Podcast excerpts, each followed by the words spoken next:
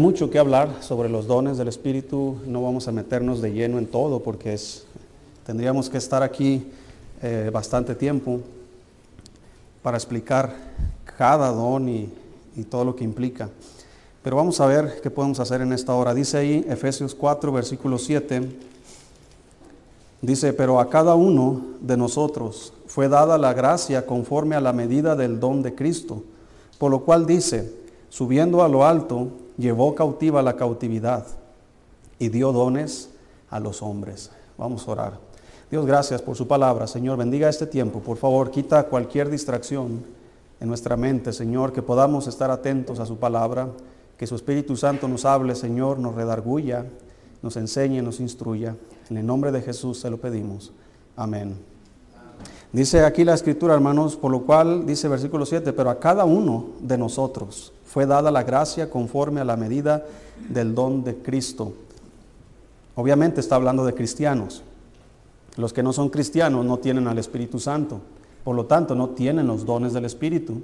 Por lo tanto, tampoco pueden vivir una vida espiritual. Como lo leímos en la escuela dominical, el hombre natural no percibe las cosas que son del Espíritu de Dios, porque para él son locura, y no las puede entender porque se han de discernir espiritualmente.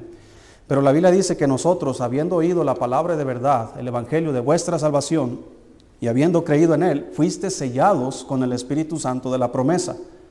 Entonces, todos los que hemos creído en el Evangelio, todos los que hemos aceptado a Jesucristo como nuestro Salvador, somos sellados con el Espíritu Santo.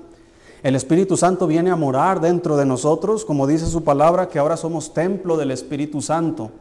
El Espíritu Santo, Dios mismo, habita en nuestros cuerpos. Y desde ahí, hermanos, comienza una transformación en nuestras vidas. Hay dos cosas, hermanos, que podamos nosotros identificar del Espíritu. Los frutos del Espíritu y los dones del Espíritu. Son dos cosas distintas. Los frutos del Espíritu, dice la Biblia, que son amor, gozo, paz, paciencia, benignidad, bondad, fe, mansedumbre, templanza. Esas son los frutos del Espíritu.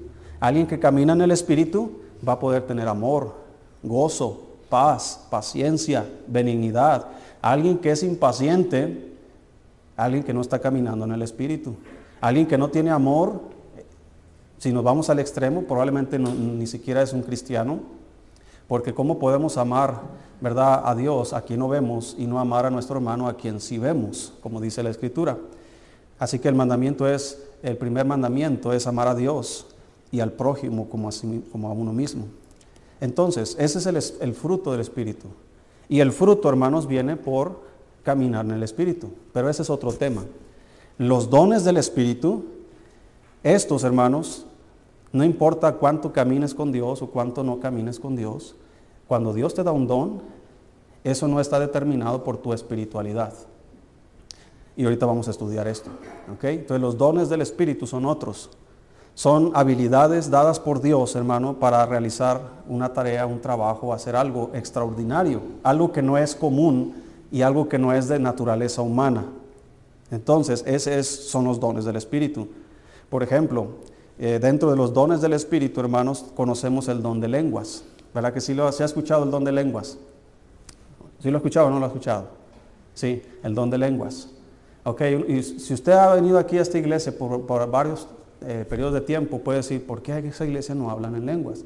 Como digo, ese es otro tema que vamos a explicar después. Pero el don de lenguas, hermanos, es la habilidad dada por Dios para hablar otros idiomas sin haber estudiado esos idiomas. Yo estudio inglés, hermano, y cómo batallo para aprender inglés. Batallo. Apenas sé, decir one. ¿Ok? Entonces, pero el don de lenguas era una habilidad sobrenatural que Dios le daba a, un cristiano para hablar en otro lenguaje sin que éste hubiera estudiado anteriormente. ¿Alguien de aquí habla otro idioma? Aparte del español. ¿Quién habla eh, inglés? A ver, levante sus manos. ¿Quiénes hablan inglés? El hermano Julio habla inglés. ¿Verdad? ¿Quién más? Uno que otro, ¿verdad? Y hermano Alejandro como que le hace, ¿verdad? Que habla inglés.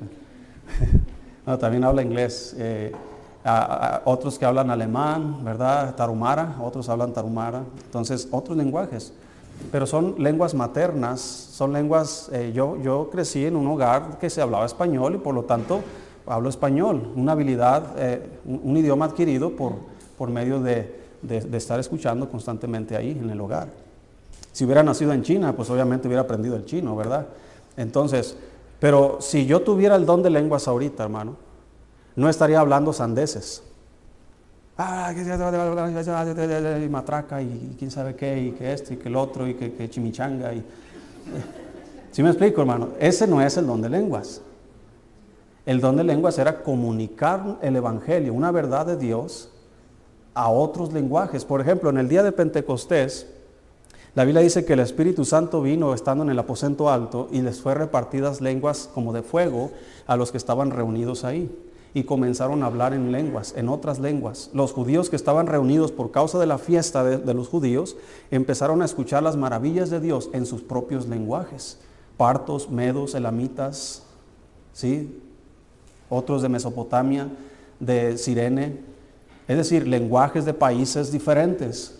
Los cristianos que estaban en el aposento alto recibieron el don de lenguas y comenzaron a predicar el Evangelio en los lenguajes de esos judíos que venían de otras tierras.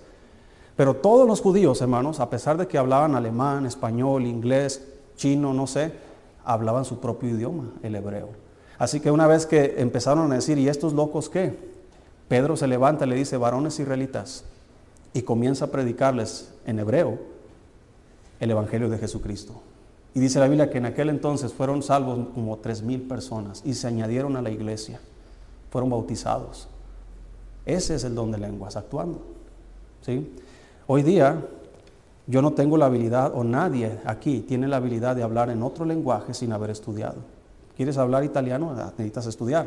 ¿Quieres hablar inglés? Necesitas estudiar. ¿Quieres hablar alemán? Necesitas estudiar. Y si no tienes la habilidad, por más que estudies, no lo vas a aprender. ¿Sí me explico, hermanos? Pero ese es otro tema. Lo único que quiero decir es de que los dones son, eh, fueron dados por Dios de una manera sobrenatural. Esto no es natural, no es humano, es divino o es espiritual. Entonces, los dones, hermanos, como hemos dicho, espirituales son habilidades dadas por Dios para servir a la iglesia. ¿Sí? Los dones espirituales son habilidades dadas por Dios para servir a la iglesia. Los dones del Espíritu, hermanos, son otorgados soberanamente por el Espíritu. Es decir, ningún hombre te los puede dar. No los puedes adquirir por voluntad humana. Aunque los desees, no los puedes poseer si no te los son dados, si no te son dados por el Espíritu Santo. Como dice ahí mismo en Efesios 4, 7. Pero a cada uno de nosotros, ¿qué dice hermano? Le fue dada la gracia conforme a la medida del don de Cristo. Y al final del versículo 8, y dio dones a los hombres. Le fue dada. ¿Quién le dio a cada uno el don que tiene? ¿El pastor?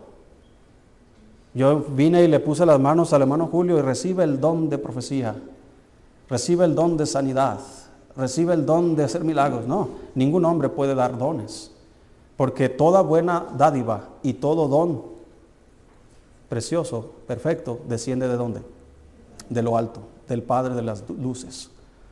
Entonces, cuando yo fui salvo, cuando usted fue salvo, cuando fuimos perdonados por Cristo, fuimos, fuimos eh, bautizados en el Espíritu Santo, vino a morar el Espíritu Santo a nosotros, fuimos sellados con el Espíritu Santo y nos dio dones. ¿Por qué nos dio dones? Para servir a la iglesia. La Biblia dice que somos hechura suya, creados en Cristo Jesús para buenas obras, las cuales Dios preparó de antemano para que anduviésemos en ellas. Dios no está improvisando, a ver, ¿qué voy a poner a hacer a este? No, desde antes de la fundación del mundo, Dios ya había planeado cuál don te iba a dar a ti. ¿Qué ibas a ser capaz de hacer? ¿Cuáles habilidades te iba a dar? Entonces, desde esa perspectiva debemos entender que los dones no se desean. Ah, ¿cómo desearía yo tener el don fulano? No puedes, porque son dados soberanamente. La decisión de darlos es de Dios. Aquí, mire, vamos a buscar 1 Corintios, capítulo 12. Espero que no me distraigan, hermanos, para poder terminar. Es, importante no, dejar inconcluso para no, tener dudas después. Eh, 1 Corintios 12, versículo 7, versículo 11, perdón. ¿Sí lo tiene? Dice la escritura ahí, hermanos, pero todas estas cosas las hace uno y el mismo espíritu, repartiendo a cada uno en particular, ¿qué dice hermanos? Como él quiere. ¿Qué cosas? Versículo 7. Pero a cada uno le es dada la manifestación del Espíritu para provecho. Porque a este es dada por el Espíritu palabra de sabiduría, a otro palabra de ciencia según el mismo Espíritu, a otro fe por el mismo Espíritu, a otro dones de sanidad por el mismo Espíritu, a otro el hacer milagros, a otros profecía, a otro discernimiento de espíritus, a otros diversos géneros de lenguas y a otro interpretación de lenguas. Pero todas estas cosas las hace uno y el mismo Espíritu, repartiendo a cada uno en particular como cada quien desea. No, como Él quiere. Así que el don que Dios le ha dado a usted es porque Él quiso dárselo, no porque usted se lo pidió. No porque usted, Dios no tiene un catálogo, decir, a ver, hijo, ¿de cuál, cuál te gustaría tener? Dios no tiene un catálogo. No podemos ir a la Biblia y decir, ah, mira todos estos dones, yo quiero tener este don. No, más bien tienes que hablar con Dios. Dios, por favor, dime, soy hechura tuya. Me creaste en Cristo Jesús para buenas obras, las cuales preparaste de antemano para que yo ande en ellas. Así que ya está el plan hecho. Dios no va a planear sobre la marcha. Dios no improvisa. Entonces, debemos entender, hermanos, que los dones son otorgados soberanamente por el Espíritu Santo. También, cada miembro de la iglesia tiene al menos un don. Dice ahí 1 Corintios 12, versículo 7. Pero a cada quien, hermanos. ¿Qué dice ahí?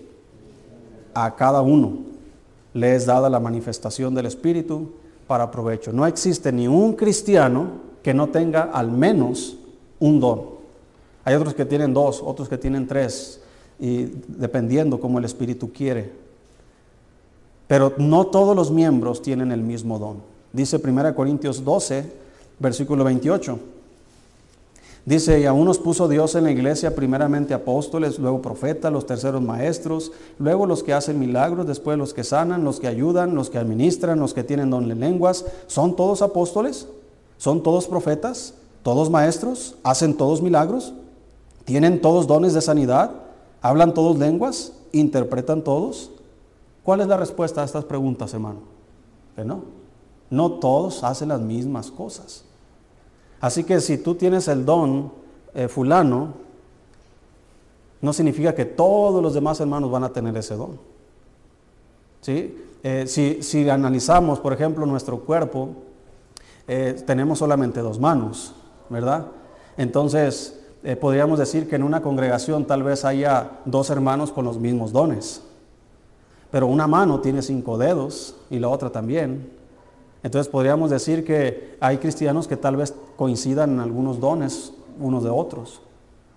Pero hay uno, por ejemplo, solamente tenemos una sola boca, ¿sí? tenemos dos oídos. Entonces, dependiendo como Dios quiere, es que Él ha repartido los dones.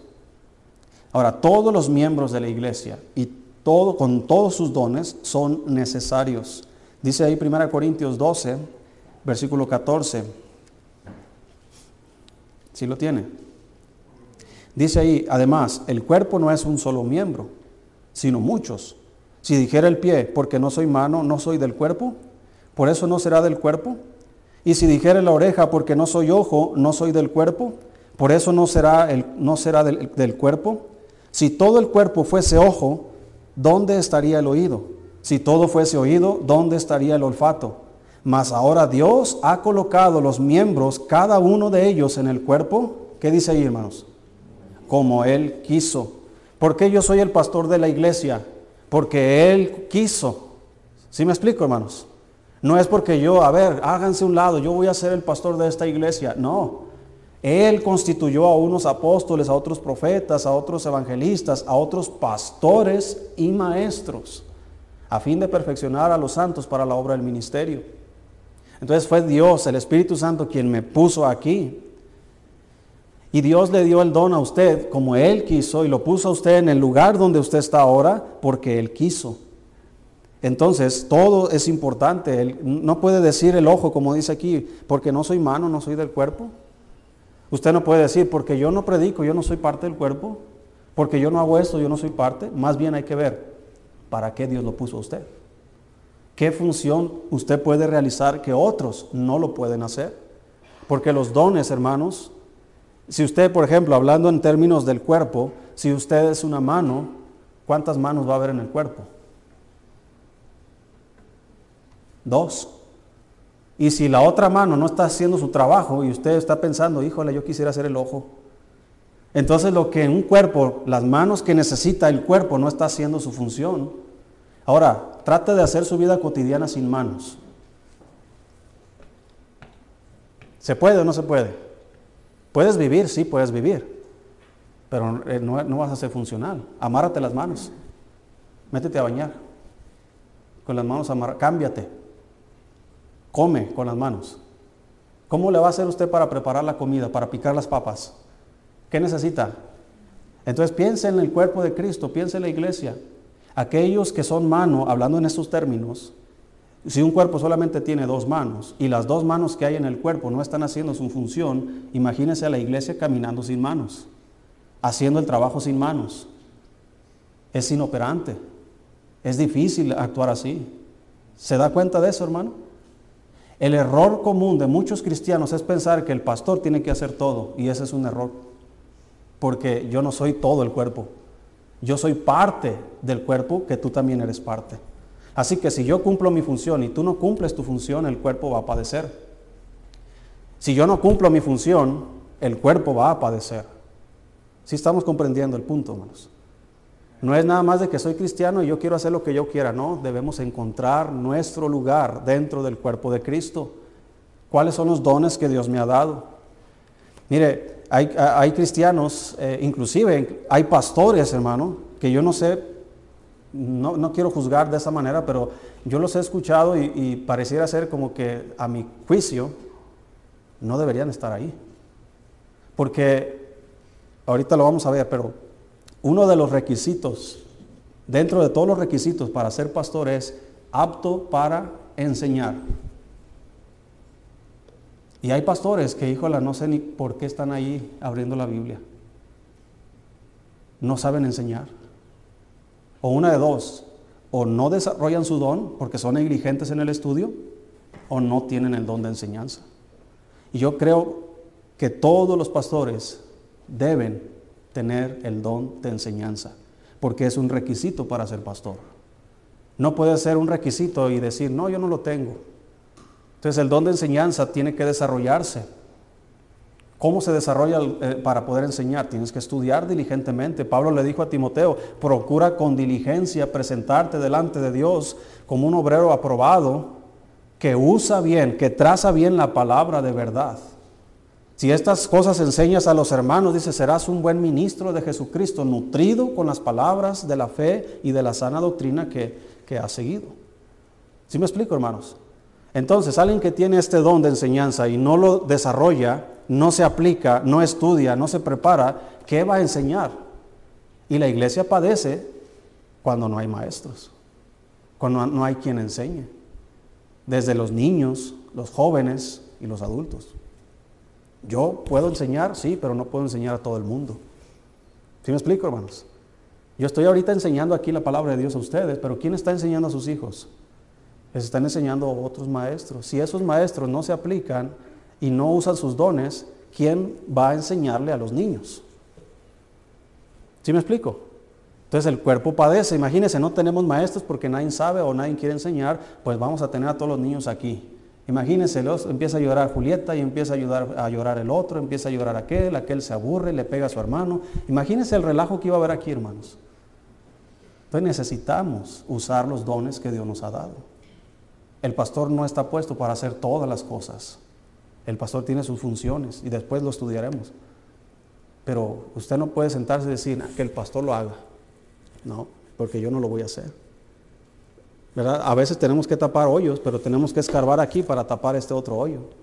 Y eso es imposible de hacer. Nunca vamos a terminar. La posesión de un don espiritual, hermanos, no significa necesariamente que seas espiritual. La iglesia de Corinto, hermano, tenía todos los dones, mas sin embargo era una iglesia carnal. Mire lo que dice ahí 1 Corintios 1. Si estamos comprendiendo el punto, hermanos. Si tú eres hijo de Dios, tú tienes un don. Si no sabes cuál don es, ahorita te voy a explicar cómo podemos saberlo. Si ya sabes cuál don tienes y no lo estás aplicando, ¿qué esperas? Necesitas empezar a aplicar tu don. Si estamos ahí, 1 Corintios 1, versículo 7 dice, dice Pablo a la iglesia en Corinto, de tal manera que nada os falta en qué? En ningún don, esperando la manifestación de nuestro Señor Jesucristo. ¿Qué don les faltaba a esta iglesia, hermanos? Ninguno. Según lo que dice ahí, ningún don. Tenían todos los dones que había en aquel tiempo, todos. Era una iglesia muy rica, tenían maestros, tenían hombres que hacían, eh, que servían, que presidían, que tenían, eh, hacían milagros, hablaban en lenguas y tantos, tantos dones que tenían, todos los dones. Mas sin embargo, mira la condición de la iglesia. Capítulo 3, versículo 1.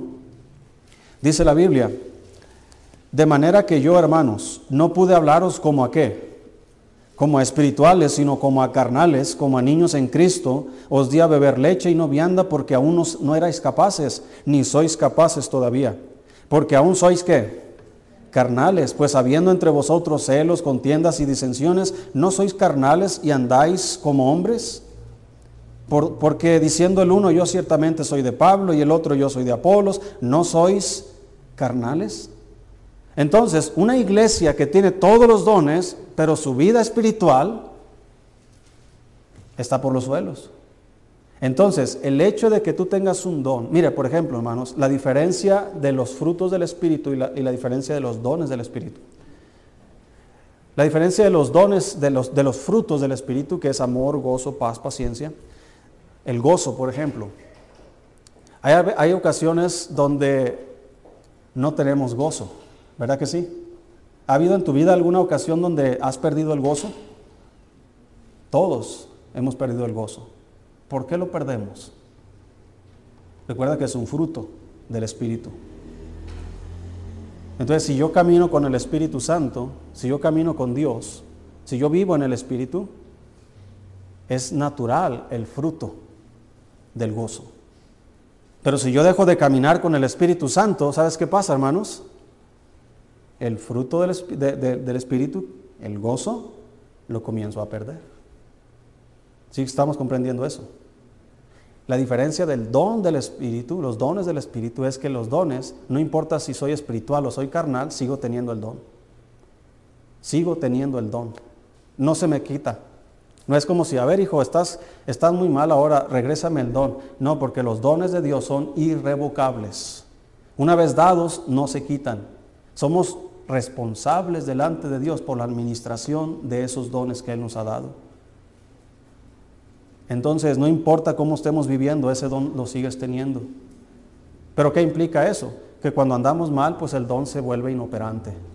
El don no se aplica, no se hace para el beneficio de la iglesia. Es como si tú eres la mano, te amarras y vives tu vida. La mano ahí está, sigue viviendo, pero no sirve para nada. ¿Por qué? Porque no está haciendo ni cumpliendo su función pero sigo teniendo la mano. ¿Sí me explico, hermanos? Entonces los dones del Espíritu no se quitan. La iglesia en Corinto, hermanos, eh, si tú ves, por ejemplo, eh, todo lo que Pablo les escribe, le está tratando de corregir los errores. Hablaba muchos, había muchos que hablaban en lenguas. Inclusive, el apóstol Pablo les dice, miren, ¿saben qué? Eh, si hay alguien que habla más lenguas, soy yo pero prefiero hablar con mi entendimiento, una sola palabra, que mil sin entendimiento. ¿Sí? Mira ahí 1 Corintios 14.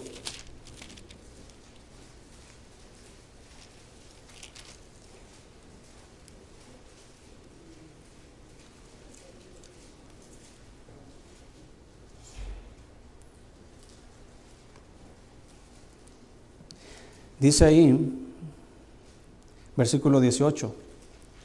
Dice Pablo, doy gracias a Dios que hablo en lenguas más, ¿qué dice? Que todos vosotros. No se está él echando flores, más bien los está poniendo en su lugar. Ah, ¿tú te crees, ¿tú te crees así? ¿Te crees Juan Camaney? ¿Sí? ¿Tú te crees que todas las puedes? ¿Tú crees que eres el, el que debemos seguir en la iglesia. No, espérate. Si hay alguien que hable más en lenguas, aquí soy yo. Pero espérate, mira. Pero en la iglesia, versículo 19, prefiero hablar cinco palabras con mi entendimiento para enseñar también a otros que diez mil palabras en lengua desconocida. Entonces la iglesia hablaba en lenguas, mas sin embargo era una iglesia carnal, porque los dones, hermanos, no se pueden quitar. Ahora, con todo esto en mente, ¿cómo puedo conocer cuál es mi don? ¿Verdad? No voy a preguntar al aire, ¿verdad? Que, respondas, a lo mejor tú ya conoces cuáles son tus dones. Ahorita voy a mencionar algunos, no puedo mencionarlos a todos porque estaríamos aquí mucho tiempo. Pero ¿cómo puedes mencionar, cómo puedes conocer cuál es el don que Dios te ha dado? Debes conocerlo, es tu responsabilidad. La primera forma en que podemos hacerlo, Romanos capítulo 1.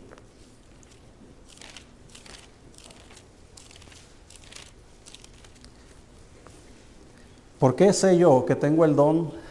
Eh, ahorita vamos a mencionar el don de profecía y el don de enseñanza, que, van ligados.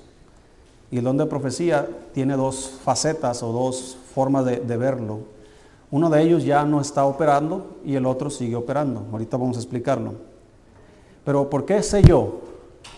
Y yo, y yo puedo atestiguar que tengo este don porque lo estoy ejerciendo ahorita. Si usted me conociera, es más, una vez que yo me baje de aquí del púlpito y nos sentemos tú y yo ahí en una mesa, hermano Beto, usted y yo en una mesa, ¿qué va a pasar? Ahí no vamos a estar viendo nomás. Volteando para allá. ¿Le gusta el pan, hermano? Conversaciones que ni al caso. ¿Por qué? Porque si usted me hubiera conocido cuando era más joven, yo no puedo entablar conversaciones tan fáciles. Hay unos que sí, hermanos Abdiel, uh, hermanos Abdiel, cómo le gusta hablar de, de, burritos, de tacos, de pozole, de restaurantes, de esto y del otro. Se pone a platicar conmigo de su trabajo, que este cable, que esta función, y yo ni, yo ni sé ni qué está diciendo. Pero porque yo no tengo, no quiero hablar, me pongo a escucharlo. Y ya sé más o menos de lo que trabaja. ¿Sí me explico? Pero ¿por qué me salen palabras hasta por los codos aquí arriba? ¿Por qué hablo con valentía? Ah, gracias a Dios que el púlpito me tapa las piernas, ¿verdad? Que estoy así. Pero ¿por qué me atrevo a estar aquí parado enseñando la palabra de Dios? Esto es algo sobrenatural, hermano. No es natural, no, no me nace a mí. Es Dios. Así que hay cosas que te sorprenderás si descubres para qué eres capaz. ¿A poco yo podía hacer estas cosas? Es cuestión de que lo sepas. Y vamos a ver cómo. Dice ahí Romanos 1, versículo 11. Si estamos ahí? Dice la escritura, porque deseo veros para comunicaros algún don espiritual, a fin de que seáis confirmados. Esto es para ser mutuamente confortados por la fe que nos es común a vosotros y a mí pero no quiero, hermanos, que ignoréis que muchas veces me he propuesto ir a vosotros, pero hasta ahora he sido estorbado, para tener también entre vosotros fruto como entre los demás gentiles. A griegos y a no griegos, a sabios y a no sabios soy deudor. Así que en cuanto a mí, pronto estoy a anunciaros el Evangelio también a vosotros que estáis en Roma. Lo que Pablo está diciendo en pocas palabras es, ¿saben qué? Quiero ir a enseñarles. Tal vez estás ignorando algunas cosas. En el libro de, eh, Primera Corintios que leímos, Pablo les dice a los, a, los, a los cristianos, no quiero que ignoréis acerca de los dones espirituales. ¿Por qué muchas veces la iglesia se hace inoperante? Porque los cristianos ignoran los dones del Espíritu. Entonces Pablo le dice a los romanos, yo quiero ir a verlos a ustedes, he intentado muchas veces ir, pero he sido estorbado, pero quiero ir para enseñarles y comunicarles algún don espiritual. Quiero que sepan para qué son buenos. Entonces, por medio de la enseñanza y de la predicación de la palabra de Dios, semana tras semana en esta iglesia, los cristianos que se sientan a escuchar estos sermones deben, y Dios les va a guiar a identificar para qué son ustedes buenos. De repente hay algún mensaje, Dios está comunicando algo y Dios atrae tu atención. Ah, mira, tú eres capaz de hacer esto. Lo que el pastor está diciendo, tú lo puedes hacer. De repente hay hermanos que vienen conmigo y me dicen, pastor, eh, yo quiero ayudar en esto, yo quiero ayudar en aquello. ¿Por qué lo hicieron?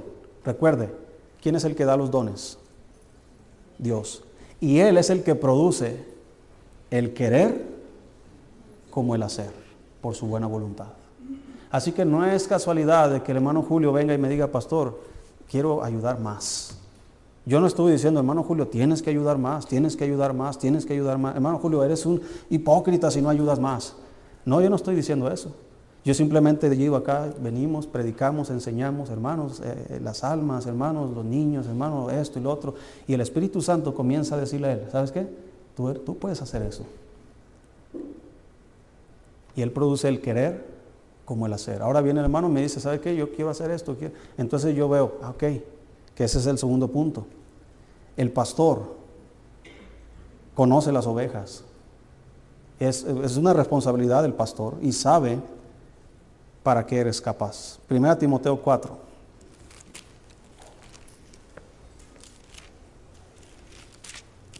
Yo a veces les he dicho a algunos hermanos, hermano, te animas a, dar una, pequeña lección. Y se aterran ahí conmigo. No, ¿cómo yo, yo no puedo hacer eso? Pues yo entiendo, ¿verdad? No es tu don.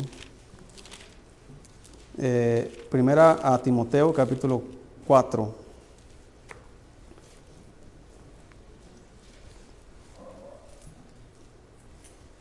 Si estamos ahí. Dice ahí, versículo 14. Dice, no descuides el don que hay en ti, que te fue dado mediante profecía con la imposición de las manos de quién? Del presbiterio. ¿Quién es el presbiterio? El presbiterio es el grupo de, ancianos o el grupo de pastores en una congregación. Hay congregaciones que son pequeñas que no necesitan más pastores, más que uno. Hay otras que tienen dos, tres, cuatro pastores, dependiendo del tamaño de la congregación. Inclusive hay otros que tienen diáconos, dos, tres, cuatro, cinco, siete diáconos. Hay otros que solo un diácono. Hay iglesias que no tienen diáconos porque todo es dependiendo la necesidad de la congregación. Entonces, pero el don que le fue dado, o al que le piden que no descuide a Timoteo, le fue dado mediante profecía, ¿sí? Con la imposición de las manos. Es decir, ¿quién aprobó los dones de Timoteo? La imposición de manos, hermanos, el don de profecía, ahorita lo vamos a ver, es un don de predicar. No es de la profecía que conocemos comúnmente, de, profetizar cosas que no han sucedido. Ese es otro tipo de profecía. La profecía a la que se refiere aquí como don de profecía tiene que ver, hermano, con, con comunicar el consejo de Dios. Timoteo es el pastor de la iglesia. Lo ordenaron como predicador. ¿Por qué? Porque tiene el don de comunicar la palabra de Dios. No todos los cristianos tienen el don y la habilidad de comunicar la palabra de Dios. Alguien ahorita podría tomar mi lugar. Hermano Jorge, ¿puede usted tomar mi lugar y, enseñarnos algo? Pues a lo mejor va a decir, a ver cómo le hago, ¿verdad? Hermano Carlos. ¿Por qué? Porque no tiene el don. Tiene otros dones, ahorita vamos a verlos. Pero hay otros que tal vez le digo, hermano, hermano Julio, estoy seguro que puedes pasar y darnos una enseñanza. Y nos va a dar una enseñanza. ¿Por qué? Porque tiene el don de profecía, el don de enseñanza. Pero ¿quién aprobó? Yo no le voy a decir, a ver, ¿quién, ¿quién quiere ser pastor? No se hace eso. Porque la Biblia dice, si alguno anhela obispado, buena obra desea, pero es necesario que el obispo sea irreprensible, marido de una sola mujer, etcétera, etcétera, apto para enseñar. Así que, hermano eh, yo una vez le dije, hermano, ¿no le gustaría dar una lección? No, hermano, dice, no, no, dice yo, yo, eh, ¿cómo, dijo? Zafos. yo, no, yo no puedo hacer eso. Entonces yo no puedo aferrarme y decirle, hermano, pero mire, usted, usted estudia, usted échele ganas. No, no puedo obligar yo al hermano a hacer algo que él no es capaz de hacer. Pero ¿qué es capaz de hacer él? ¿Sí me explico? Ahí es donde hay que poner el énfasis.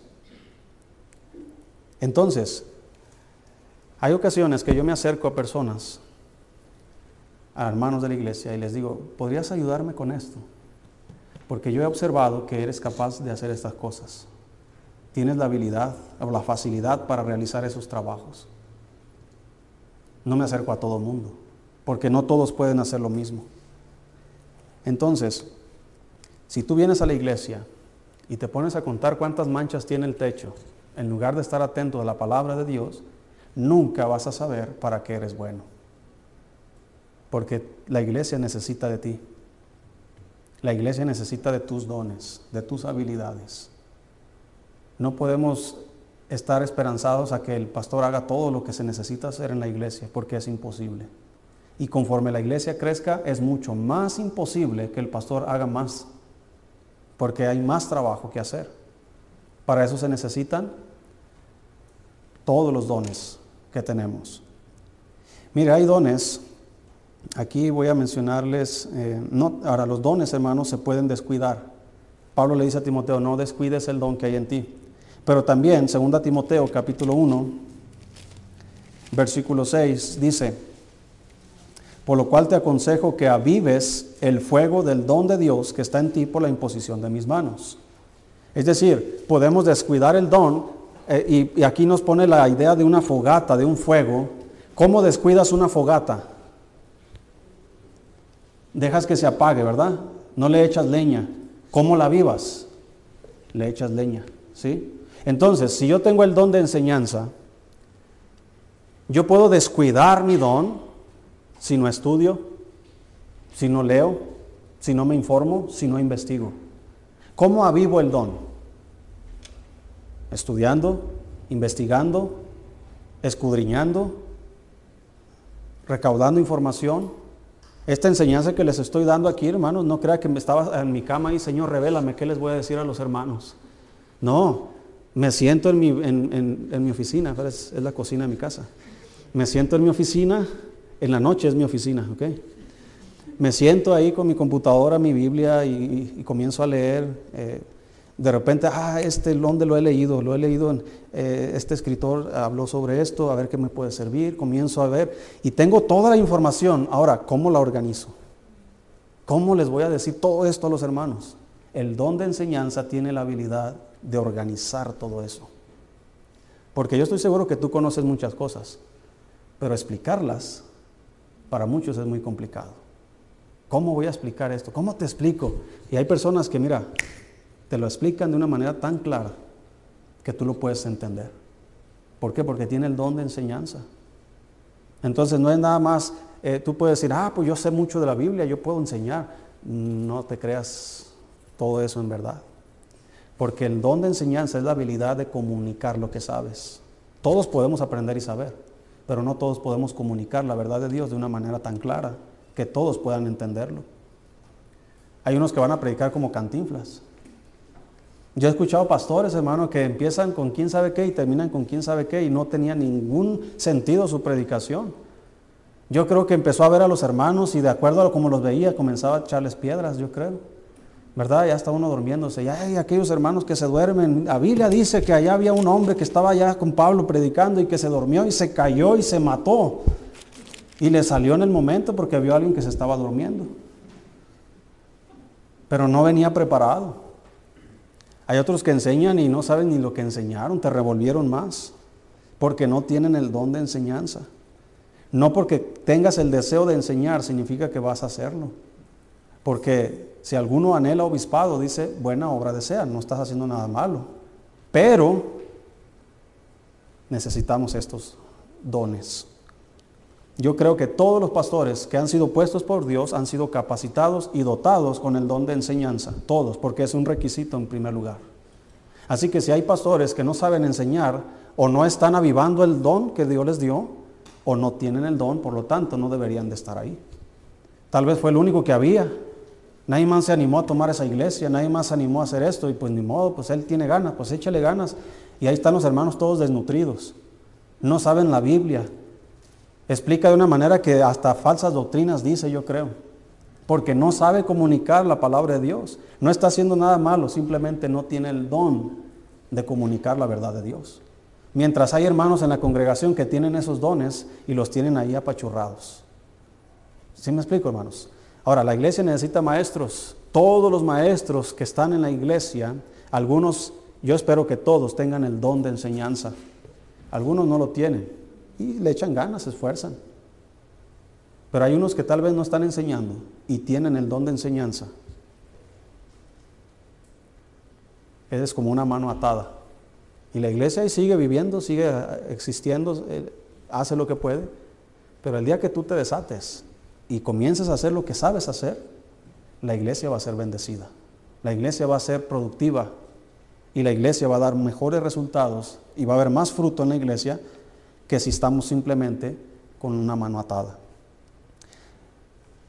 Los dones, la Biblia, hermanos, nos menciona una lista, no, no sé si es una lista, pero la Biblia menciona dones, por ejemplo, sabiduría, conocimiento, fe, sanidad, milagros, profecía, discernimiento de espíritus, lenguas, interpretación de lenguas, ayudar, presidir, enseñanza, exhortación, repartir, misericordia. Son los dones. Los dones de lenguas, de sanidad, de interpretación de lenguas, profecía y milagros son dones que no están en operación hoy en día. Se necesita otra enseñanza aparte para explicar esto, por qué no están en operación hoy día. Muchos de esos dones eran porque eran señales para la nación de Israel, ¿sí? eran por un periodo de tiempo, pero es todo lo que voy a decir por esa parte. Los dones activos, hermanos, que podemos nosotros tener en la actualidad. Ahora, no digo que Dios no haga milagros, hermano, ¿ok? Lo que estoy diciendo es que no hay hombres con la habilidad de hacer milagros. Pero ¿cómo no? Si yo vi que alguien sanó allá y que yo vi que alguien hizo aquello, espérate, el diablo también se disfraza como ángel de luz. Si recuerdas que los magos de Faraón, dice Dios que le dijo a Moisés, tira tu vara y se hizo culebra. ¿Sí recuerdas eso? Y los magos de Faraón, ¿qué hicieron? Lo mismo, por el espíritu de quien sus varas se hicieron culebras. No fue la acusación que le hicieron a Cristo por lo cual él hacía los milagros y echaba fuera demonios y decían, por el espíritu de Belcebú echa fuera a los demonios. Es decir, el diablo también le da habilidades a los falsos profetas de hacer señales para confundir a la gente. Mire, es tanto que hay gente que cree que porque vio una luz, Dios les está guiando a algo. Cuando la palabra de Dios es lámpara a nuestros pies y lumbrera a nuestros caminos. No, no, pero no quiero leer la Biblia, no quiero estudiar, yo quiero que Dios me revele. Así que tengo el don de revelación. Pues qué fácil, ¿verdad? Para mí, hermanos, es sentarme en mi casa, cerrar la Biblia, decirle a Dios, pues revélame todo lo que quieras revelarme para predicar el domingo en la mañana. ¿Qué cree que me va a revelar Dios, hermano? Si no leo la Biblia, si no la estudio, si no me preparo. Voy a venir y voy a decir, hermanos, pues Dios me reveló ahora. ¿Cuáles son las revelaciones comunes que tienen esos hombres? ¿Alguien tiene un carro color azul marino? ¿Cómo se llaman esos? Volkswagen. Ya, ya, ah, ahí está, Dios me reveló que si lo dona al ministerio, y luego la hermana, wow, qué bendición esa revelación. ¿Qué pensaría usted? Ah, este pastor como que no. Una vez me contaron una predicación y, fíjese cómo empezó la plática. No, fíjese hermano que escuchamos un mensaje, tremendo mensaje, pero tremendo, hubiera estado ahí. ¿Sabe qué? El pastor estaba predicando y de repente se detuvo y comenzó a hacer así. Ah, comenzó a recibir instrucciones de Dios. Y comenzó a decir, a ver, que hay aquí algún Jesús Sías. Sías me dijo, si entendí bien, Señor, Sías, sí, algún Sías. Y el hermano, aquí estoy. Amén, Dios me acaba de revelar su nombre.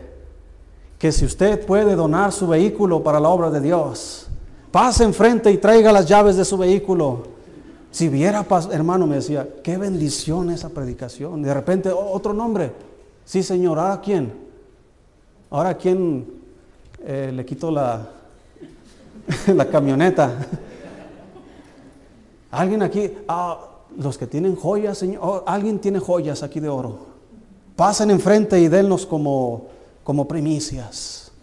Y comenzaron a levantarse las personas y traían sus anillos, sus aretes, sus collares de oro y comenzaron, hermanos, eso es una revelación dada por Dios. Solamente hubo una ocasión que eso pasó y Dios le dijo a Moisés, Moisés, dile al pueblo que done, que ofrende oro, plata, piedras preciosas, telas para la construcción del tabernáculo. Y dice la Biblia que dieron todavía muchísimo, Moisés tuvo que detener porque era tanto lo que estaban trayendo que dijo Dios, ya es suficiente. ¿Usted cree que eso hacen los de ahora? No, hermano, ya no, ya no, ya paren. Ya tengo demasiado oro. No, eh, regrete, hermano, ten tu anillo. Ya tengo demasiado. No, esos no son dones, hermano. Ni Dios está involucrado en esas cosas. Entonces, ¿cuáles son los dones que sí están activos? Ahora, si yo tuviera el don de, de sanar, el don de sanar, Si yo tuviera el don de sanar, ¿dónde estaría sanando? ¿Dónde sanaba Jesucristo?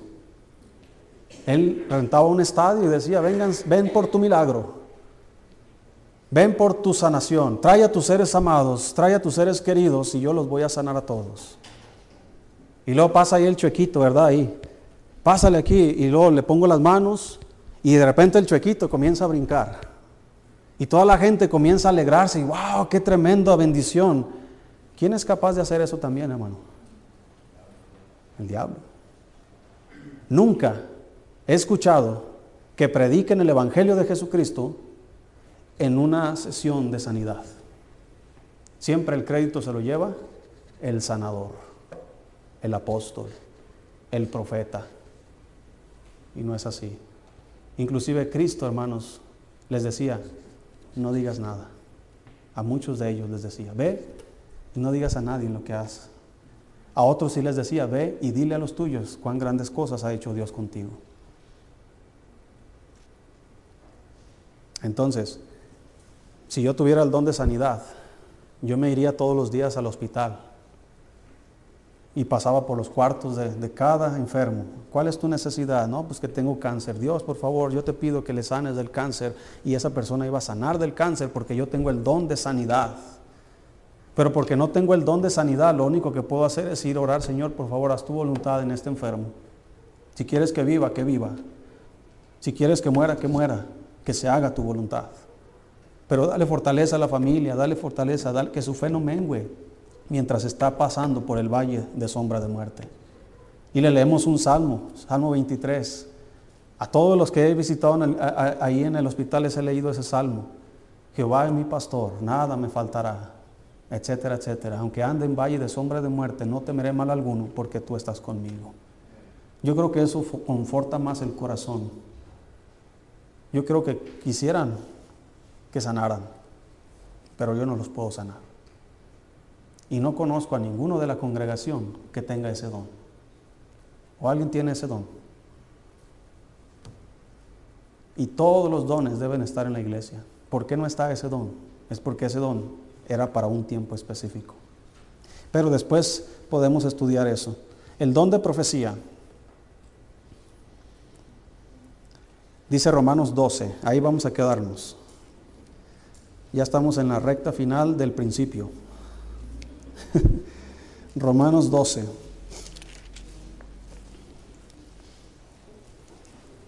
El don de profecía. el don de profecía tiene dos, ¿cómo le puedo llamar? Mm, dos facetas.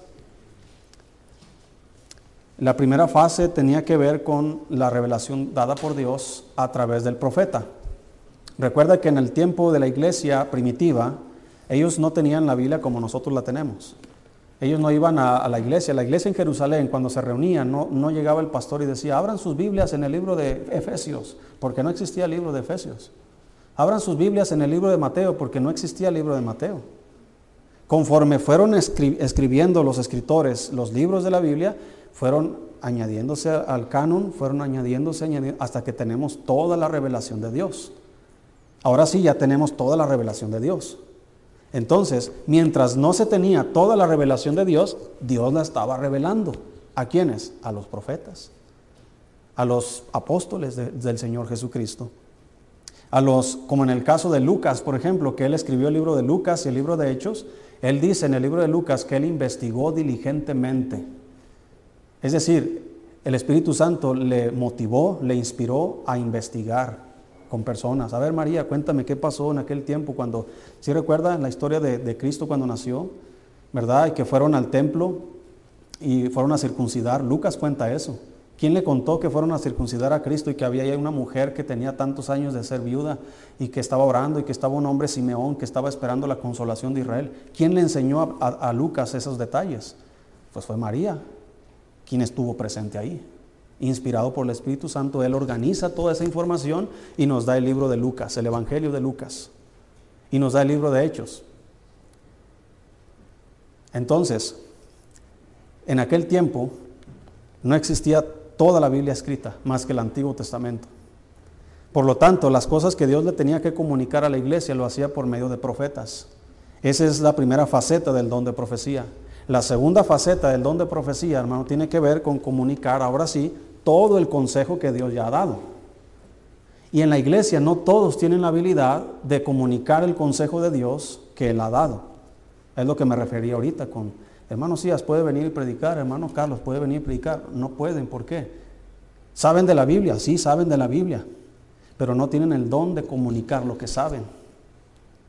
¿Sí me explico, hermanos? Entonces, ese es el don de profecía. Entonces yo estoy predicando la palabra de Dios. ¿Por qué Dios me constituyó a mí como pastor sobre esta iglesia? Él no me iba a poner como pastor sin haberme dado el don de profecía y el don de enseñanza. Porque para el pastor debe ser apto para enseñar. Debe comunicar todo el consejo de Dios sin temor. Debe predicar contra el pecado sin, eh, sin, parcialidad. Debe, debe estar, hermanos, eh, predicar y oponerse al error y predicar contra todo el pecado. No podemos solapar el pecado. Entonces, para que el, predicador tenga la habilidad de comunicar sin temor todo el consejo de Dios, necesita el respaldo de Dios. Hay veces que yo voy a predicar cosas que te van a enojar a ti, pero no porque yo esté mal, sino porque tú estás mal. Porque el pecado te redarguye, porque el Espíritu te redarguye de pecado. ¿Sí me explico, hermanos? Entonces, ¿recuerdas que a, eh, a, Juan y a Pedro los, les prohibieron que no hablasen más en el nombre de Cristo? Después de haberlos azotado, los dejaron libres. Ellos llegaron con la iglesia y les contaron, escuche esto, que eran bendecidos y habían sido tenidos por dignos de haber padecido por causa de Cristo.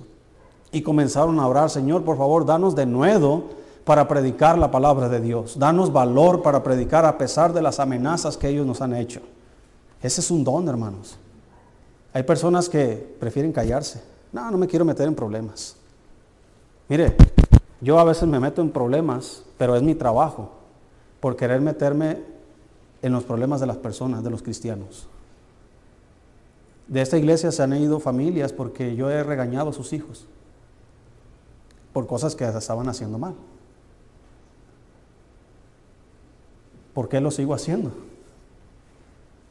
Porque es un don. Ah, porque es un don estarse metiendo en problemas. Yo no quiero meterme en problemas. yo no quiero problemas. Yo, eh, mire hermano, yo, yo sufro con usted cuando usted sufre. No me va a ver llorando ahí, pero me preocupo. ¿Qué pasa con su familia, su matrimonio, sus hijos? Tengo que hacer algo, no puedo callarme. Porque si me callo, usted va a padecer y yo voy a rendir cuentas a Dios. Dígame, ¿quién quiere esa responsabilidad? No, pastor, ahí quédese. Es porque es un don. No es un deseo que yo quiera estar aquí parado y predicar la palabra de Dios. Yo nunca quise ser pastor. Todavía, hermano, no quiero ser pastor. Pero no se haga mi voluntad. No depende de mí, depende de Dios. Hay ocasiones que estoy con los varones, estamos en la reunión de varones y se ponen a platicar de sus empleos, de sus trabajos. No, que yo esto y que yo trabajo aquí, que yo esto y que los fierros y que esto y lo otro y que no, y que las prestaciones y que esto y cuánto te dan a ti de aguinaldo y cuánto y yo nomás estoy así como... Ah, a veces pienso, me hubiera gustado tener una vida así como la de ellos. Ay, que yo me levanto a tales horas y me voy en bici o me voy así, o el camión pasa por mí, entro a tales horas y, ahí esto y que los bonos, y bonos, ¿qué es, qué es eso? Y que esto y que luego, que luego llegan los, eh, bueno, los que son emprendedores, ¿verdad? Batallan también con eso. Y, luego que las, las, utilidades, ¿cuánto te va a llegar de tu nombre? Ahorita la fábrica está vendiendo muchísimo y, y, si viera los ojitos de los hermanos cuando hablan de esas cosas. Y yo, pues yo soy pastor. yo no tengo todo lo que tú tienes, pero tú no tienes todo lo que yo tengo. Y no es para eh, echarte así, no decir, para que se te quite. Es cada quien en su lugar, zapatero a su zapato, dicen, ¿verdad? Entonces yo oro por ustedes, Señor, bendice a los hermanos en su trabajo, en los riesgos que hay. Hermanos Abdiel se puede quedar pegado y hacerse chicharrón allí. Señor, protégelo, por favor, que no sea, que sea inteligente y sabio para manejar los cables ahí que maneja el hermano, porque a veces se me olvidó, eh, a veces lo cuenta como si fuera chiste, ¿verdad, hermano? Ah, que me metí las manos y ni siquiera le había bajado el switch. y yo digo, pues, Señor, ayúdalo. Estamos trabajando aquí en la iglesia y el hermano, eh, le digo a los, a los electricistas, le bajo allá, no, yo puedo. Y de repente el hermano, este Jefté, se quema más de lo que ya está. Porque se, confían, porque ellos pueden, y ellos saben y todo eso. Entonces, hermano, no sé por qué dije esto, pero...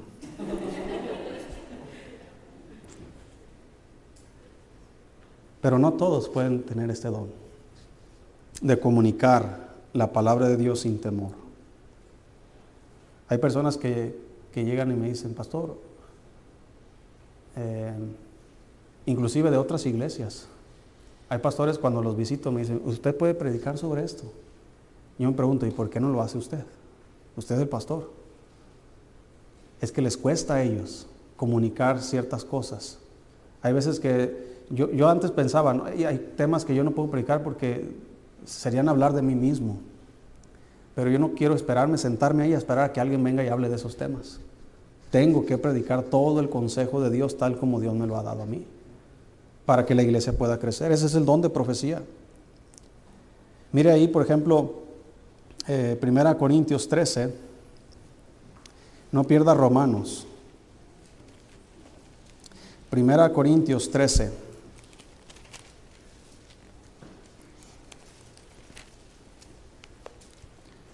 Aunque hay veces que Dios sí me revela cosas, ¿verdad? Dios me revela que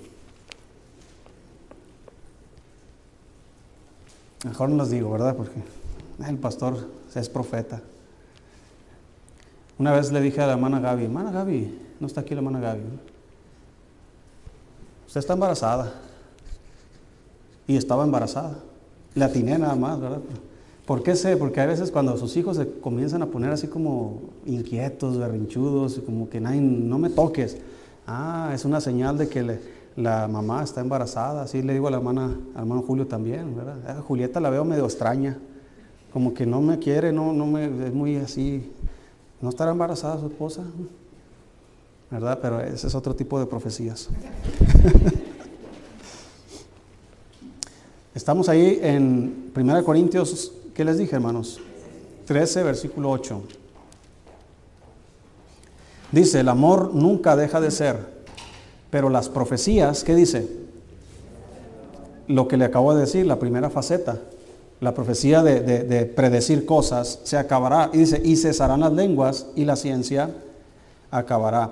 Porque en parte conocemos y en parte profetizamos. ¿Qué es la parte que conocen? Lo que ya está revelado que es la parte que profetizan lo que todavía no se ha revelado en aquel tiempo. Mas cuando venga lo perfecto, entonces lo que es en parte, ¿qué dice ahí, hermanos? ¿Qué es lo perfecto? Es la palabra de Dios. ¿sí? No dice el perfecto. Eso es un artículo neutro, lo perfecto. No habla de una persona. Muchos piensan que cuando venga Cristo se van a acabar las lenguas. No, cuando venga Cristo se van a acabar las profecías, no. Lo que dice ahí no es una persona, es, una, es, una, eh, es algo neutro. Lo perfecto se refiere a lo completo, que es la palabra de Dios. En parte profetizamos, en parte conocemos. ¿Cuál es la parte que conocemos? La parte que ya tenemos. En aquel tiempo, ¿cuál era la parte que tenían? El Antiguo Testamento. ¿Cuál es la parte que están profetizando? El Nuevo Testamento, que apenas estaba desarrollando, apenas estaba llevando a cabo. Cuando llegue lo perfecto, lo que es en parte, ¿qué va a pasar? Se acabará. Así que ya no hay profecías. Esa faceta ya terminó. Pero la otra, dice aquí, estamos en Segunda de Pedro 1, busca ahí por favor. Segunda de Pedro 1. Para la altura, hablando de, los años, de que el apóstol Pedro eh, escribe esto, mire, el escritor que más libros del Nuevo Testamento escribió fue el apóstol Pablo. Y el apóstol Pedro habla de las epístolas del apóstol Pablo. Pedro habla sobre la venida de Cristo y muchas cosas referente a ello y dice, miren, eh, nuestro amado hermano Pablo ha hablado de estas cosas casi en todas sus epístolas, las cuales algunas son difíciles de entender, como también las otras escrituras, los cuales los indoctos e inconstantes tuercen para su propia perdición. Entonces, ¿qué me está diciendo? Que cuando Pedro está escribiendo esto, casi todo el Nuevo Testamento ya está completándose. Ya Pablo ha escrito todas las epístolas, tal vez le falte una que otra, la última que escribió fue segunda a Timoteo. Entonces, Pedro, hermanos, dice estas cosas. Segunda de Pedro 1, versículo 19. Dice ahí, tenemos también, ¿qué cosa? La palabra profética más segura, a la cual hacéis bien en estar atentos como a una antorcha que alumbra en lugar oscuro hasta que el día esclarezca y el lucero de la mañana salga en vuestros corazones, entendiendo primero esto, que ninguna profecía de la escritura es de interpretación privada, porque nunca la profecía fue traída por voluntad humana, sino que los santos hombres de Dios hablaron siendo inspirados por el Espíritu Santo. ¿De qué profecía está hablando, hermano? De la palabra de Dios.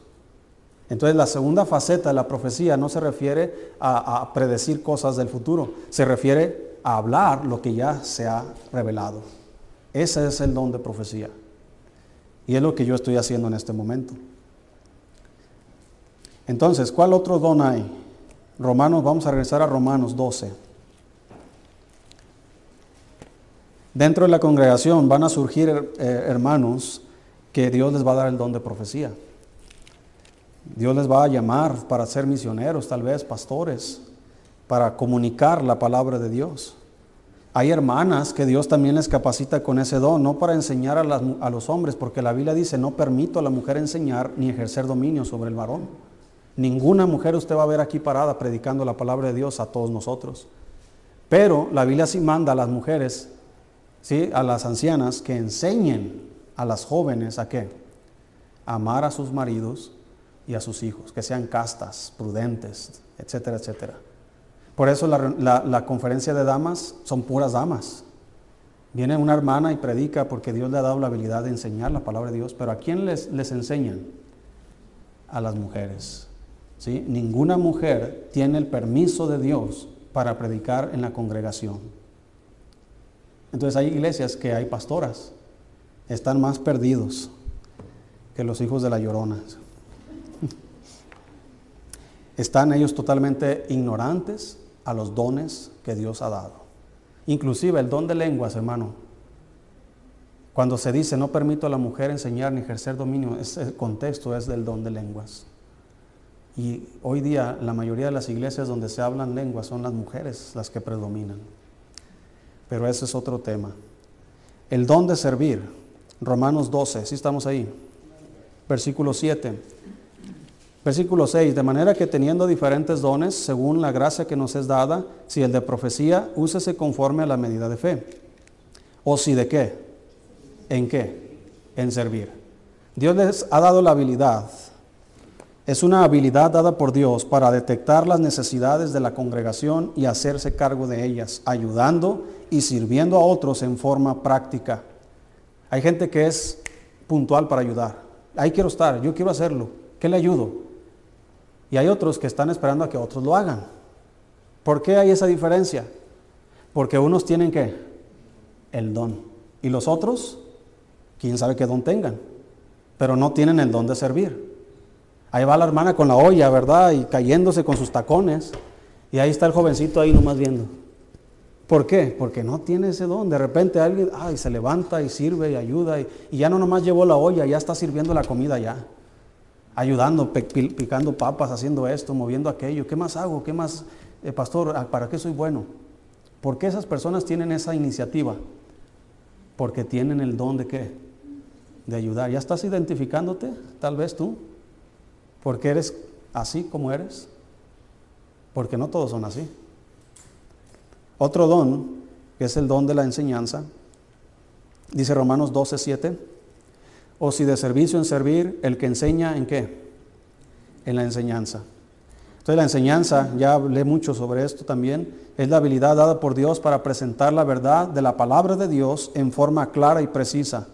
Es la habilidad de Dios para iniciar investigaciones y estudios detallados de la palabra de Dios. Mire hermano, el que posee este don debe ser diligente en su estudio. Hay cristianos, hermano, que leen sus Biblias nada más. Nada más cumplen con eso. Ah, ya leí mi Biblia. Hay cristianos que la leen de vez en cuando. Hay cristianos que ni la leen. Pero hay cristianos, sin que nadie les diga nada, que se ponen a estudiar la palabra de Dios. ¿Por qué? Porque tienen el don de qué? De la enseñanza. De la nada. Ahí están estudiando. Tienen sus cuadernos, tienen sus notas y están ahí apuntes y esto y lo otro y van y estudian y tienen esa capacidad y esa habilidad y esa iniciativa y diligencia de ponerse a estudiar. Cuando hay otros cristianos que a veces ni la Biblia traen el domingo en la mañana. ¿Por qué? Porque ese no tiene el don de enseñanza. Entonces, eh, si tú eres uno de que sin obligación, por iniciativa propia, te pones a estudiar la palabra de Dios, es porque seguramente tienes este don. No es seguro que todos lo tengan. Hay cristianos que estudian y les gusta sin tener el don de enseñanza. Porque recuerda, una cosa es adquirir conocimiento y la otra es comunicar el conocimiento adquirido. ¿Sí me explico? Hay muchos que saben muchas cosas, pero para explicártelo están como cantinflas y es porque no tienen el don. Pero hay otros que estudian diligentemente, investigan y lo comunican de una manera precisa. Ese es el don de enseñanza. El don de la exhortación, Romanos 12, versículo 8. Dice, el que exhorta, ¿en qué? En la exhortación. Se fija, hermano, que podríamos decir un resumen de esto es zapatero, ¿a qué? A su zapato. ¿Sí? El que enseña, en la enseñanza. El que exhorta, en la exhortación. ¿Sí? Es decir, si te tocó este don, dedícate a ese don. No tienes por qué andar allá de metiche con otras cosas. ¿Sí? No tienes por qué andar haciendo cosas que no debes hacer, no que sean malas, pero que no te corresponden porque estás descuidando lo que sí te corresponde hacer. Por ejemplo, si en tu trabajo a ti te corresponde, si eres maestro, ¿qué te corresponde hacer? ¿Andar limpiando las jardineras? No. ¿A quién le corresponde limpiar las jardineras de la escuela? Al conserje de la escuela a menos de que seas conserje y maestro a la vez. ¿Verdad? Si eres ingeniero, no vas a estar ahí, hermano Betito, ahí en la, fábrica, él no está en la puerta ahí, a ver, checando las credenciales, a ver las botas. No, ¿por qué? Porque alguien está haciendo ese trabajo. Entonces, en una congregación, también, Dios le dio el don, dedíquese a esos dones. La exhortación es la motivación, hermano, para animar, estimular, iniciar incitar, perdón, a los demás en la iglesia al crecimiento espiritual.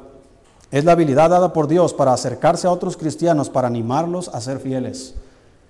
A mí me ha tocado personas que me acerco a ellos o ellos se acercan a mí y cuando se termina nuestro encuentro termino bien desanimado. ¿Le ha pasado? Tienen la habilidad de desanimarte. Algo te dicen, algo pasa, pero hay otros que te acercas a ellos o ellos se acercan a ti y te animan. ¿Sí les ha pasado eso? Algo te dijeron, la forma en cómo te lo dijeron, te animó.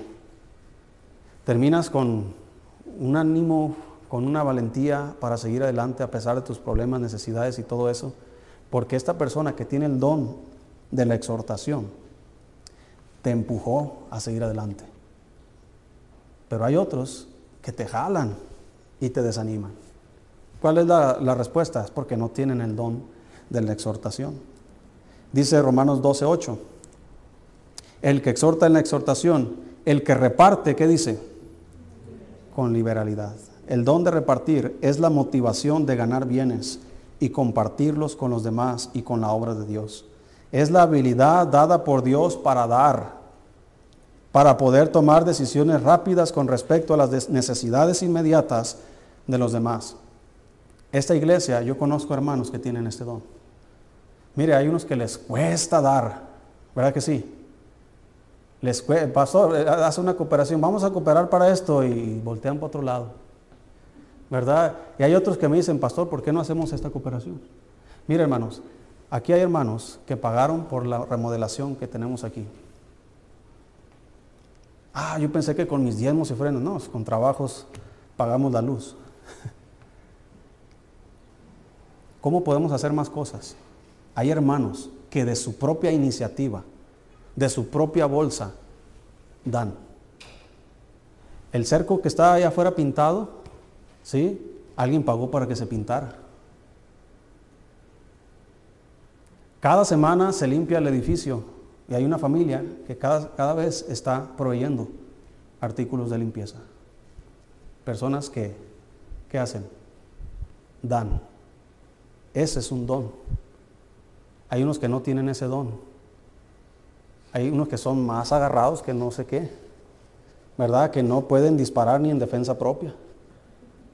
Hay cristianos que, por eso dice la Biblia, el que siembra escasamente, escasamente también segará. El que siembra generosamente, generosamente. Y casualmente los hermanos que dan, Dios los bendice. Siempre los bendice. Y no tal vez como él dice el corito, si tú das un centavo, el Señor te da dos. Pero los bendice de formas que el dinero no puede solucionar. ¿Por qué? Porque son generosos. Dan de lo que tienen, sin esperar nada a cambio. Todos los demás, yo no creo que tenga ese don, ¿verdad? Pero todos los demás damos lo que debemos. ¿Sí? Cumplimos con nuestras obligaciones. Pero hay otros que se pasan de eso y dan más allá de sus propias obligaciones. A mí me han bendecido muchos cristianos de, aquí de la iglesia. ¿Sí? Llegan principalmente a final de año, ¿verdad? Les llega a ellos un extra y pastor, aquí le va para usted, tenga, ¿verdad? ¿Por qué hacen eso esos hermanos? ¿Son millonarios? No. Yo me pregunto, ¿no les hará falta ese dinero? A lo mejor les sirve más a ellos por pues, sus familias, sus gastos y todo esto, y me lo dan a mí. Yo no hice nada por ellos, aparentemente. Y me lo dan. ¿Por qué? Porque tienen el don de dar.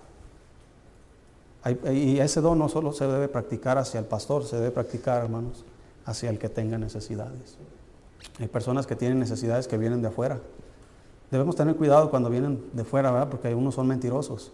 Pero hay, hay veces que son necesidades legítimas. ¿Sabes quiénes son los primeros que dan? Esos cristianos que tienen el don de dar. Los otros, no, no puedo, no tengo. Yo soy el que deberían de darme. ¿Sí me explico?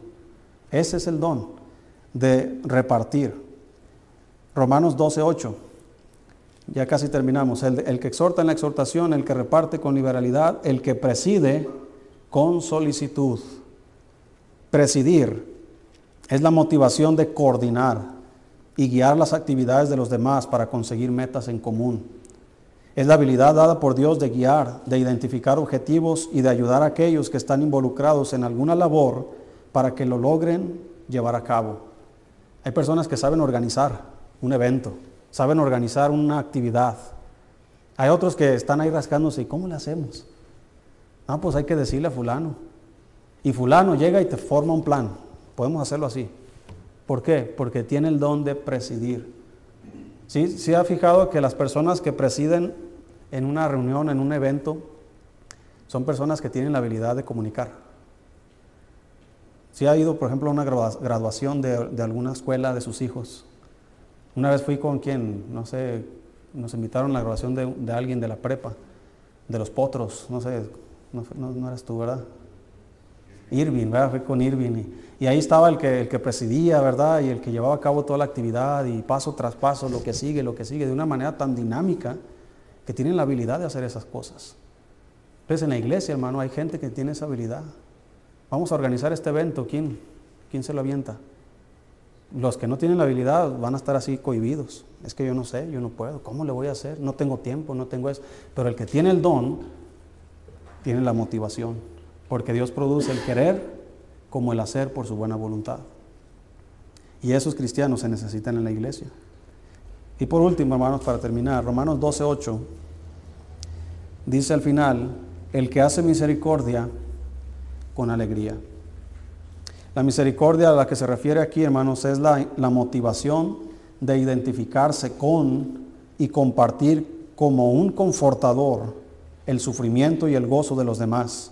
Es la habilidad dada por Dios para demostrar empatía por los problemas y las miserias de los demás, para relacionarse mental y emocionalmente con sus necesidades y poder llevarles consuelo a través de la palabra de Dios. Hay personas que alguien está padeciendo algo, hermanos, y tienen la habilidad de, estar ahí con ellos, ayudarles, atravesar su dolor. Esos tienen el don de la misericordia. Sí, la misericordia, se compadecen de otros. Hay cristianos que, somos fríos, ¿verdad? Pasa algo en alguien y eh, seguramente algo malo hizo. No lo sabes. En lugar de decir, por ejemplo, hermanos, eh, vi una publicación que decía, cuando ores por Israel, no te olvides de orar por Palestina, porque ambos necesitan a Dios. Hay muchos cristianos que están ahí orando por Israel, orando por Israel, y los palestinos que Dios los aplaste. Oh, espérate, si recuerdas a, Juan y a Jacobo cuando le dijeron al Señor, Señor, ¿quieres que, que, oremos y que descienda fuego del cielo y los consuma a todos ellos? El Señor le dijo, yo no vine a que los hombres se perdieran, sino que a los hombres se salven. No estamos en el Antiguo Testamento donde Dios va a destruir a sus enemigos. Estamos en el periodo de la gracia, donde todo aquel que cree será salvo. Al judío primeramente y también al griego. Así que los palestinos, sí, son enemigos del pueblo de Dios, pero el pueblo de Dios también es enemigo de Dios, porque no creen en Jesucristo. Y sin Cristo no hay paz. Pero si ellos conocen el Evangelio de la paz, tanto palestinos como judíos, como chinos, como gentiles, quien sea, toda criatura que crea en Jesucristo, será salvo. Entonces, ¿por qué oramos por Israel y no por los palestinos? Hay que orar por todo el mundo, porque todo el mundo necesita a Cristo. Ya independientemente de la guerra regional que hay ahí, ya es otra historia. Y eso tiene su historia en el pasado, ¿verdad? Y eso es otro asunto. Pero el ponerse a orar por unos y no por otros, no es de cristianos. El Señor dijo, si tu enemigo te pide de comer, ¿qué tienes que hacer? Tuviera hambre, dale de comer. Si tuviera sed, dale de beber. Entonces, el que tiene el don de la misericordia, hermanos, no se fija si es amigo o si es enemigo. Simplemente es misericordioso con esas personas, sea quien sea. Y hay cristianos que tienen esa habilidad. ¿Y cuál es el propósito, hermanos? Terminamos en Efesios capítulo 4. ¿Cuál es el propósito de todo esto?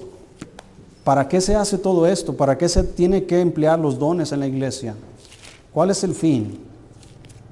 No debemos tener el propósito o tener la actitud de la iglesia en Corinto de que entre ellos había competencia, de que yo hago esto, que yo hago más, que yo hago lo otro, que yo soy de Pablo, yo soy de Apolo, yo soy de Cristo, ¿verdad? Así que si yo soy de Cristo, yo soy más que tú. No debemos tener eso, sino al contrario, debemos estar en unidad. Dice ahí, hermanos, Efesios 4, versículo, versículo 7. Bueno, vamos a llevarlo mejor. Eh, versículo 15. Dice, sino que siguiendo la verdad en amor, crezcamos en todo en aquel que es la cabeza, esto es Cristo, de quien todo el cuerpo, bien concertado y qué más, y unido entre sí por todas las coyunturas que se ayudan mutuamente, según la actividad propia de cada miembro, recibe su crecimiento para ir edificándose en amor. ¿Cuál es el propósito y la meta final de todos los dones que tenemos? Ayudarnos qué? Mutuamente, según la actividad propia de cada miembro. Así que la actividad mía como parte del cuerpo de Cristo, que es estar aquí predicando y comunicando la palabra de Dios, yo estoy aplicando el don que Dios me dio para el beneficio de ustedes. Ahora ustedes, el don que Dios les dio a ustedes, deben aplicarlo de la misma forma para el mismo propósito, para que todos crezcamos a la estatura de la plenitud de Cristo. Así que no seas como aquellos que tienen la mano amarrada. Que lo haga el pastor, que lo haga el hermano Alejandro, que lo haga el hermano Carlos. Ellos son los que andan ahí. Hermano Julio, seguramente es el favorito del pastor, que lo haga. No, tú tienes una habilidad dada por Dios y tú debes emplearte para dar ese don en beneficio de todos los demás. Suéltate y comienza a funcionar como Dios te ha creado, porque eres hechura de Dios, creado en Cristo Jesús para buenas obras, las cuales Dios preparó de antemano para que andes en ellas, no para que te sientes y que los demás hagan.